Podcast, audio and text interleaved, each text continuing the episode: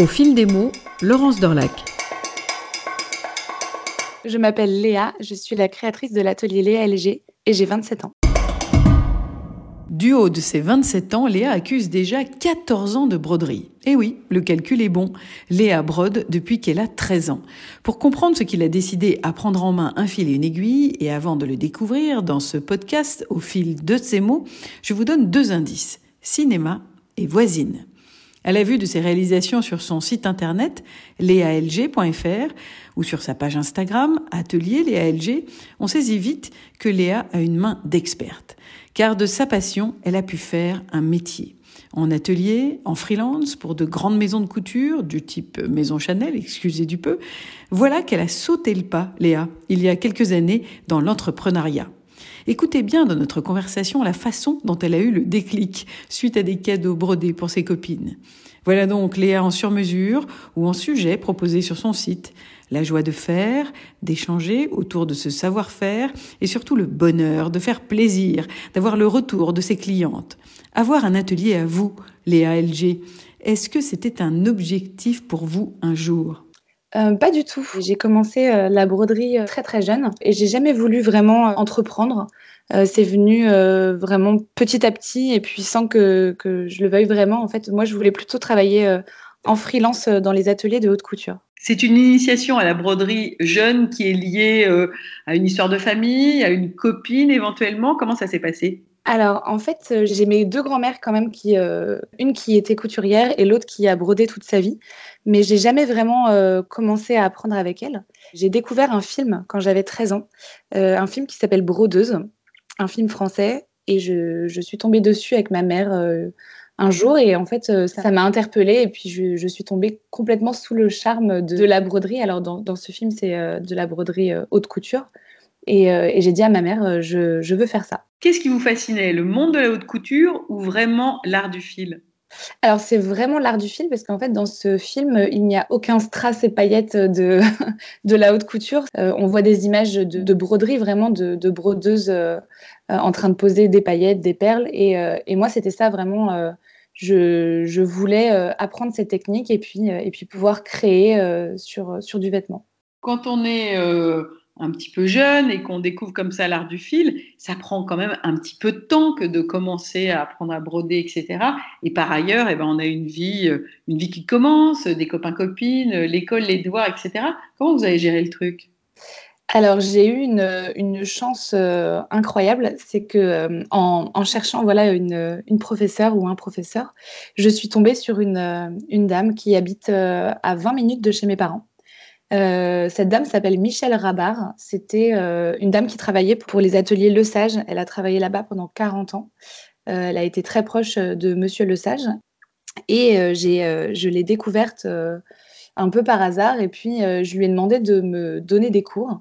Donc, elle m'a donné rendez-vous un mercredi après-midi chez elle, dans son atelier. Elle avait un, un, petit atelier chez elle. Et elle m'a dit, je vais d'abord voir comment tu te débrouilles, si vraiment euh, c'est une passion pour toi, parce que je pense que voilà, elle voulait pas non plus s'embêter à, faire des initiations euh, tout le temps, et donc euh, j'ai fait un, une sorte de petit test d'après-midi avec elle, et puis elle m'a dit bah je vois que ça, ça, te plaît vraiment et que tu peux revenir quand tu veux. Donc en fait, je passais à peu près toutes les deux semaines tout mon mercredi après-midi chez cette dame, alors que les autres, voilà, comme vous le disiez, allaient je sais pas, faire du sport ou de la musique euh, au collège, euh, moi, j'allais broder. En quoi ça consiste un test de broderie? C'était pas vraiment un, test, c'est juste, je pense qu'elle voulait voir si euh, vraiment c'était une, une, lubie ou si, ou si vraiment je, ben, j'accrochais avec la technique parce que moi, j'ai commencé en fait pratiquement à, à broder avec le crochet de Lunéville. J'ai pas du tout commencé avec elle à, à l'aiguille. Donc c'était aussi voir si la technique, qui est quand même assez difficile à apprendre euh, pouvait me convenir à moi. Donc, euh, en fait, euh, je, ne sais plus, je me rappelle plus très bien, j'avais 13 ans.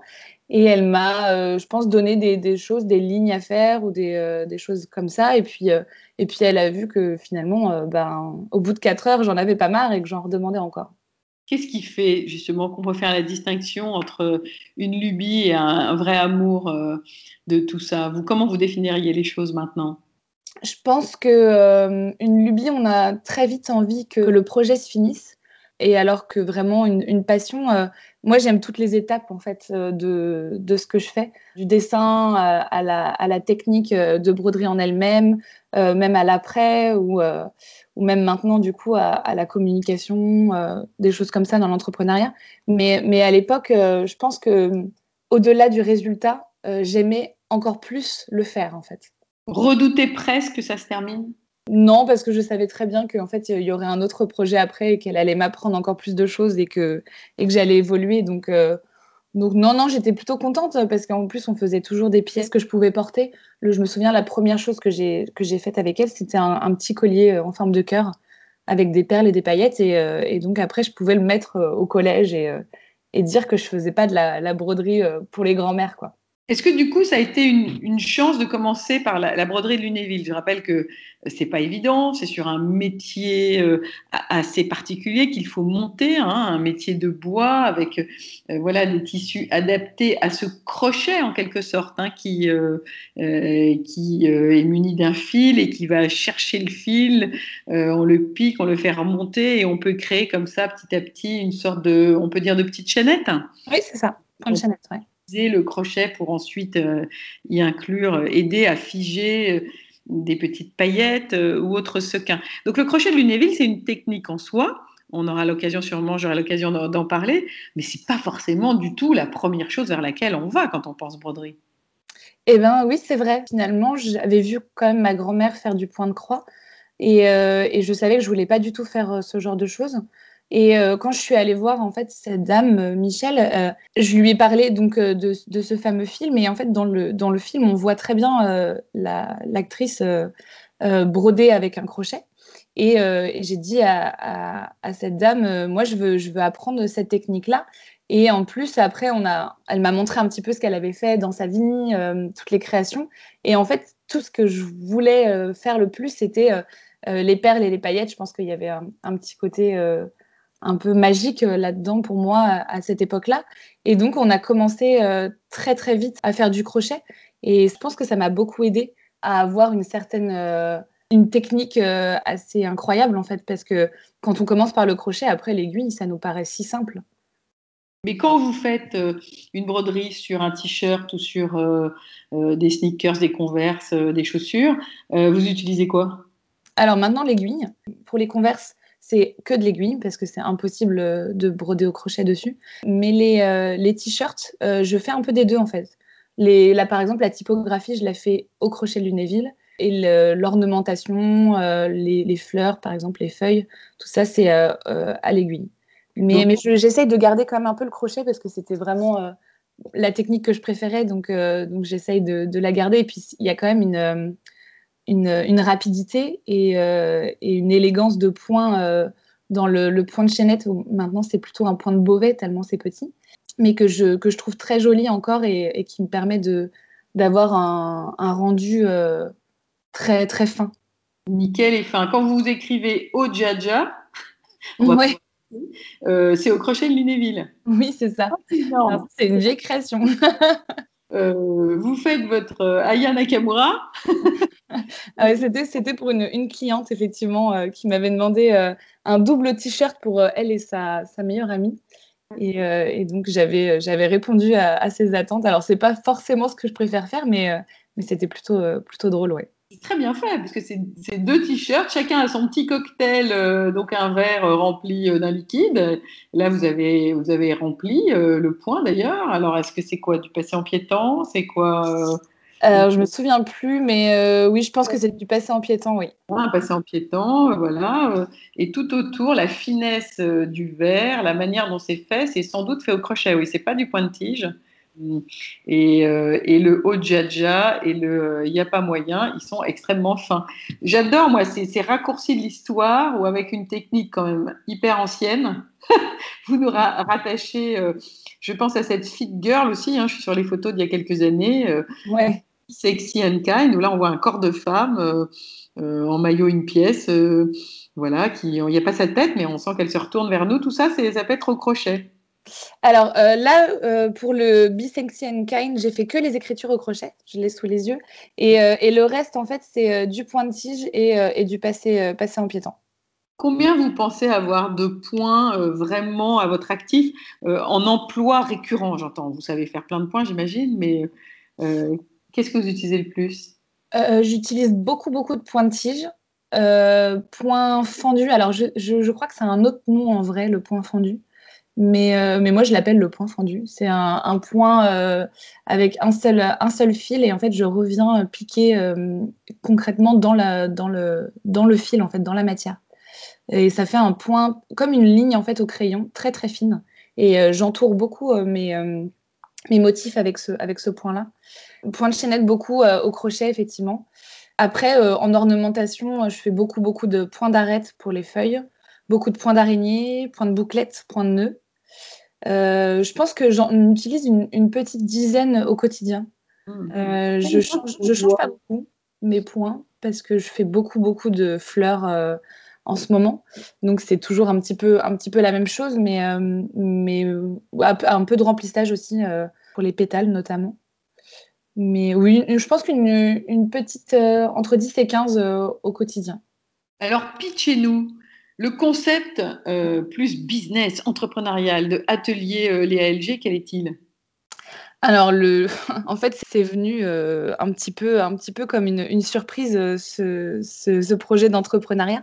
Finalement, en fait, je, travaillais dans, le, dans la haute couture. J'étais freelance en haute couture avant. Et puis, j'ai déménagé en fait en Bretagne à un moment donné. Et euh, euh, j'avais des, périodes voilà, sans, sans, travail en fait euh, à Paris. Donc, je me suis dit que j'allais commencer à faire peut-être des choses pour mes amis d'abord. J'ai commencé comme ça. Donc, j'ai acheté des t-shirts pour, pour mon groupe d'amis. Et puis, j'ai dessiné des motifs qui pouvaient les représenter. ça allait de une main avec des fleurs à un ananas à plein de choses, des petits avions en origami, des choses comme ça. Et puis, euh, je les ai brodés et je leur ai envoyés sans leur dire à mes amis. Et elles l'ont reçu en fait dans leur boîte aux lettres euh, comme ça. Et, euh, et j'ai vu la, joie qu'elles ont eue de recevoir un, t-shirt brodé avec, avec un, motif qui, les représentait, de, mon point de vue. Et je me suis dit, mais ça, ça peut pas s'arrêter là en fait. Je, trouve ça trop bien de recevoir euh, des messages comme ça, euh, de, gens euh, tellement contents en fait de leur t-shirt. Donc j'ai commencé à en broder quelques-uns pour ma famille et mes amis, et puis je les, je les prenais en photo dans des, avec des, jolies, des jolies présentations. Et puis j'ai commencé à mettre ça sur Instagram, et alors qu'avant je mettais voilà ce que je faisais en haute couture. Et ça prenait pas forcément. Et en fait, quand j'ai commencé à mettre les t-shirts, j'ai vu qu'il y avait un réel intérêt des gens. Euh, et, donc, j'ai continué à faire des t-shirts. Et puis, ça, je me suis jamais arrêtée finalement. Alors, c'est pas évident euh, d'estimer les choses. Si on parle business plan, si on doit avoir un, un banquier, etc. Parce que comment on fait On doit compter le nombre d'heures qu'on va y passer pour pouvoir estimer, euh, vendre les choses. C'est souvent une équation assez impossible hein, quand on parle avec des, vendeuses de grilles, etc. Ça peut être compliqué aussi la broderie. Comment vous y êtes pris? Bah, en fait, euh, au début, euh, c'était, je faisais un peu ça, euh, un peu ça à l'arrache, comme on dit. et, et puis, au bout d'un moment, j'ai commencé en fait à faire une, grille de prix en fonction du motif. Donc maintenant, je sais que je propose voilà un t-shirt juste en écriture, un que avec un motif en contour et un vraiment une formule très remplie qui, euh, qui là du coup est beaucoup plus euh, cher du coup euh, en, en, en, tarif. Mais, mais j'ai commencé oui voilà à faire par nombre à peu près nombre d'heures, mais mais c'est toujours très compliqué de se lancer dans une broderie et puis puis au final on, va on se dit voilà je vais mettre à peu près deux heures et puis on se rend compte qu'en fait on n'a pas mis du tout ça, on a mis plutôt 3-4 heures. Donc au début c'est compliqué. Est-ce que vous voyez partir les projets euh, avec un petit pincement au cœur, même, alors même que vous savez que c'est une commande? Au, tout début, c'était compliqué. Euh, maintenant, je suis un peu plus habituée. Alors, il y a des converses euh, vraiment où j'ai passé beaucoup de temps et j'apprécie beaucoup les motifs et c'est un peu, un peu difficile. Et, et ça m'est arrivé très récemment avec une, une, commande un peu spéciale. J'ai fait une veste pour une, une future mariée. Et, et, ça faisait longtemps que j'avais pas fait des perles, des paillettes. Euh, j'ai mis un peu de tout en fait sur cette veste, de la peinture textile, de la broderie au coton. Et, euh, et voilà, et des perles et des paillettes. Et, euh, et quand j'ai eu fini, je l'ai montré à mes parents notamment, et ils étaient très, très étonnée que je me remette un peu dans les perles. Et, quand j'ai dû l'emballer et, le faire partir, c'était un peu, un peu compliqué. Et je l'ai dit à la cliente que c'était un projet qui m'avait vraiment tenu à cœur, plus que, plus que d'autres. Et finalement, ce souffle qu'il y a, parce qu'on passe du temps, mais pas uniquement du temps, parce qu'on réfléchit aux couleurs, parce qu'on y met un peu de son âme et un peu de son énergie. Est-ce que c'est pas un peu ça qui fait la magie, de la fascination qu'on peut avoir pour la broderie faite main? Euh, oui, c'est sûr, c'est sûr. Je pense que hum, d'ailleurs les gens euh, qui, euh, qui, apprennent, par exemple avec mes les kits ou les tutos, se rendent compte en fait en le faisant combien c'est long, combien c'est pas forcément difficile, mais souvent très long. Et donc, à la fin, je pense qu'on a une réelle connexion avec, avec ce qu'on a fait parce qu'on parce qu'on on, s'est aperçu du, temps que, que l'on met à faire, à faire le moindre motif. Donc, donc on, ouais, on a un attachement après à, ce qu'on a fait. C'est plus qu'une simple histoire, je trouve, de, de dessin et de couleurs, en fait. Hein. C'est marrant, hein, comme si l'attention qu'on y portait transparaissait dans le projet un petit peu. Ouais, c'est sûr, c'est sûr. Alors, vous n'hésitez pas, euh, notamment sur votre Instagram, et ça c'est formidable, à nous faire des petits making-of. Alors, on découvre euh, vos mains, votre euh, vernis, on découvre surtout bah, le fait qu'effectivement, vous passez par un dessin. je vois récemment, il y avait il y a un petit making-of sur des, sur des converses.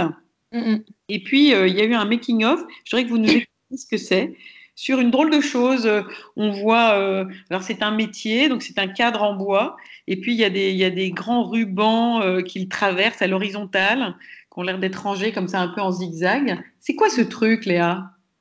Alors, c'est un métier à broder.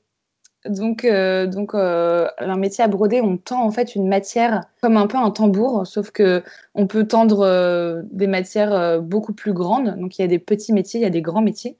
Et après, en fait, on vient, on vient tirer cette ce fameux tissu avec des tirettes. alors je crois que ça a un autre nom à la base, mais tirettes, c'est ce qu'on dit en atelier de haute couture. Donc j'ai un peu un peu pris ça euh, comme, comme nom.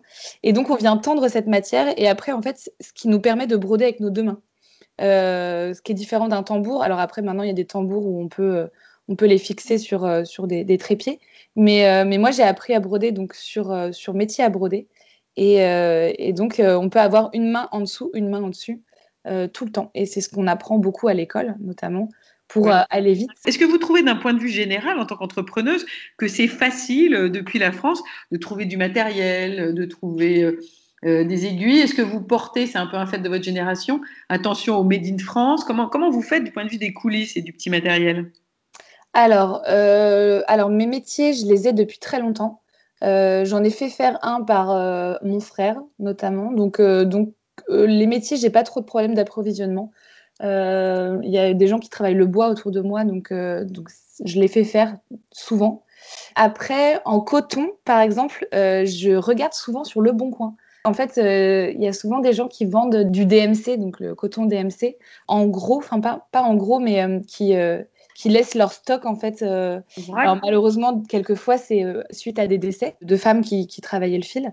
Quelquefois, voilà, j'achète des stocks euh, de gens qui en ont déjà utilisé, mais qui en ont encore énormément. Et, euh, euh, de temps en temps, voilà, je fais des, commandes comme ça, un petit peu sur le bon coin. Et puis, quand j'ai vraiment besoin d'une couleur en particulier, je vais souvent dans des merceries, merceries ou magasins de tissus. Je m'approvisionne beaucoup dans ma ville. Je commande très peu sur Internet. Je commande un petit peu, quelquefois, des tambours. Mais, mais sinon, non, j'essaye de, beaucoup sur sur, sur le Bon Coin et sur, euh, dans les magasins de ma ville. Il y a une sensation au doigt différente selon la qualité du fil. Ça, maintenant, euh, vous savez la, la reconnaître. Il y a des fils avec lesquels vous, vous ne voulez pas travailler ou euh, parce que vous dites non, cette qualité-là ne me plaît pas, ou vous arrivez à vous débrouiller avec tout? Non, non, il y a vraiment, enfin, pour moi, le DMC, c'est c'est vraiment le, le, meilleur. je sais que, par exemple, il y avait quelqu'un qui m'avait acheté un stock de fils dans une brocante. Euh, gros, gros stock de fils. On sent qu'ils ont déjà de l'âge. Et puis, ils sont un petit peu plus ternes, en fait. Euh, sur le DMC, il y a quand même une, légère brillance. Alors, c'est très, très fin hein, comme sensation, mais en tout cas, on voit que le, fil glisse mieux, qu'il a une certaine voilà, brillance sur le, sur le tissu et euh, que je ne retrouve pas en fait avec ces fils trouvés en, brocante. Alors je ne sais pas d'où ils viennent parce qu'il n'y a pas l'ancienne marque, mais je pense qu'ils sont assez vieux. Est-ce qu'il faut être concentré quand on brode ou est-ce que vous pouvez écouter de la musique, euh, euh, faire autre chose? Faire autre, chose, autre chose avec les yeux, non. Mais par contre, j'écoute énormément de choses. Donc, musique, podcast, beaucoup, beaucoup. j'écoute même des fois des séries. Donc, je regarde pas forcément les images, même pas du tout. Mais par contre, je suis juste avec, avec, avec l'écoute. Et, ça, c'est très important aussi parce que euh, bah, des fois, on est sur des pièces qui, prennent euh, tellement de temps qu'on peut, euh, on peut faire deux choses en même temps. C'est devenu un besoin ou c'est une obligation maintenant que vous avez une entreprise? C'est toujours un besoin, mais maintenant, oui, il y a des créations, c'est devenu une obligation. Je ne dis pas que toutes mes créations, je les aime autant les unes que les autres. Il y a des choses que je sais que je dois faire et il y a des choses que j'ai envie de faire. Je sais que par exemple, quand je fais une semaine avec plusieurs paires de converses, euh, à la fin, je commence à, fatiguer euh, au niveau des mains, euh, au niveau des articulations. donc, je suis très contente, par exemple, de réattaquer une paire quand ça fait longtemps que j'en ai pas fait. Mais effectivement, quand j'en fais 4, 5, 6 d'affilée, je suis contente de faire autre chose, de broder un t-shirt, de broder un, accessoire. Donc voilà, il y a, y a, un peu des deux. Il y a toujours des projets que je suis super contente de faire. Et puis il y en a d'autres, voilà, c'est devenu euh, bah, une commande et, il faut que je la fasse. Prenez-vous soin de vos mains À certaines périodes, pas tout le temps. Mais à certaines périodes, euh, par exemple à Noël, j'avais tellement de travail que en fait j'avais de la corne qui me faisait un peu mal parce que j'ai brodé beaucoup beaucoup de converses à Noël et donc je prenais un peu soin de mes mains. Oui, je me faisais des espèces de massages le soir euh, à l'huile de coco. Donc ouais, c'est important dans les grosses périodes. Et d'ailleurs, en, haute couture, euh, quand on faisait des, grosses périodes de travail, il y avait des fois, euh, dans certaines marques, hein, euh, notamment Chanel, quand on travaillait pour Chanel, on avait des fois des masseurs qui venaient pour un quart d'heure ou une demi-heure chacune. Et c'était, je, trouvais ça génial, parce que ça permettait au corps un peu de se, régénérer en, une toute petite période avec, avec le masseur. Et moi, je faisais ça un petit peu à Noël. Et puis, je fais beaucoup, beaucoup de vernis pour les photos et les vidéos, parce que je trouve que c'est toujours euh, un plus euh, d'avoir euh, toutes ces couleurs et puis des, jolis ongles bien, bien propres et bien vernis pour, pour les photos et les vidéos. C'est formidable d'ailleurs de créativité. Là récemment, je vois ce, ce Wedding Vibes, c'est le, le, titre du poste avec une paire de converses courtes pour un mariage. Et quand on sait maintenant qu'il y a pas mal de mariés qui finissent en basket, et elles n'ont pas euh, bah là, je trouve que c'est une manière hyper originale euh, de saluer son, son week-end ou son moment de mariage. Donc bravo. Ça, c'est des idées que vous suggérez ou qu'on vous demande? Oui, j'essaye toujours de donner voilà, des idées aux futurs mariés. Alors, par exemple, ce qu'on me demande aussi beaucoup, c'est euh, le lendemain du mariage. Les mariés portent souvent un, t-shirt blanc avec marqué euh, leur nom, Mister ou Monsieur ou Madame ah, Dupont, par exemple. Voilà, c'est J'essaye toujours de donner des idées, mais, mais souvent, euh, les mariés en ont aussi. Euh, il y a des, clients qui savent exactement ce qu'ils veulent et puis d'autres qui se laissent vraiment euh, porter par, par ce que je fais et, et par les motifs que, que je leur propose bien se rendre compte que, voilà, à partir de, de 50, 150, on va avoir affaire à un sur-mesure formidable, à une personnalisation, suite en plus à un échange et une discussion. Quoi. Donc tout ça, c'est tout de même assez précieux. Comment vous voyez l'atelier Léa LG à horizon d'ici 5 ans et puis d'ici 10 ans Comment vous voyez évoluer les choses? Euh, J'espère euh, avoir réussi à, trouver un équilibre parce que pour l'instant, du coup, je suis toute seule et, euh, je gère beaucoup, beaucoup de choses dans une journée. Et j'aimerais trouver un, rythme parfait et, savoir vraiment m'organiser pour que ce soit une, journée plus calme que maintenant. Mais j'aimerais bien avoir quelqu'un avec moi, une brodeuse ou un, brodeur. Euh, j'aimerais bien euh, peut-être déléguer un petit peu, un, peu de broderie pour pouvoir peut-être faire un peu plus de création. Je pense par exemple au, shooting. J'adore imaginer des shootings ou imaginer voilà des vidéos, des choses comme ça, ou même même dessiner. Et alors maintenant, vous dites quoi vis-à-vis de l'extérieur? Oui, je suis brodeuse, ou comment ça se passe? Il y a un outing, on ne le dit pas toujours, on attend un peu de voir les réactions? Oh non, je l'ai toujours dit. Je l'ai jamais, euh, je l'ai jamais caché et j'en ai toujours été très fière. Je me souviens, euh, dans les... je faisais beaucoup de covoiturage à un moment donné et du coup, en covoiturage, on, doit souvent se présenter et dire ce qu'on fait. Et euh, moi, j'ai toujours aimé parler de mon métier et, dire que j'étais brodeuse, aussi bien bah, pour la haute couture que maintenant pour mon propre atelier. Et la réaction des gens sur 14 ans d'existence avec la broderie, en synthèse, vous en pensez quoi? Bah, Ils ont toujours, tous un peu toujours la même réaction. Ils pensent toujours tout de suite au point de croix.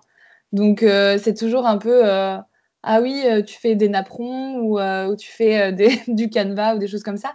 Et puis, et puis en fait, très vite, je dis, ben non, en fait, j'ai travaillé pour, pour, pour la haute couture. Alors souvent, on parle, enfin, les gens aiment bien entendre les marques pour qui on a travaillé.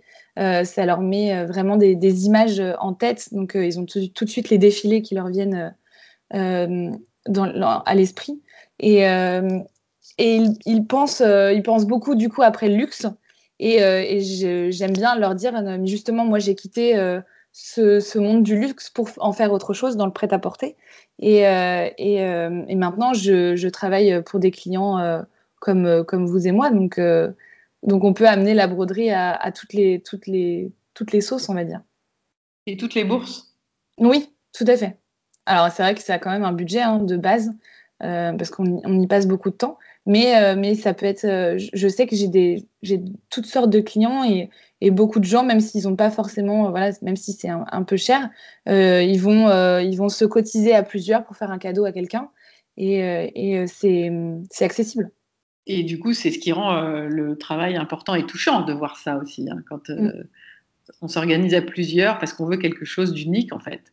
Ouais, et ça, c'est quelque chose que j'ai beaucoup aimé en, passant de la haute couture à, à mon atelier, c'est qu'en haute couture, euh, j'étais toujours très fière en fait de, montrer que j'avais brodé sur euh, telle ou telle pièce de, défilé. Mais par contre, je trouvais qu'il n'y avait pas du tout euh, de retour.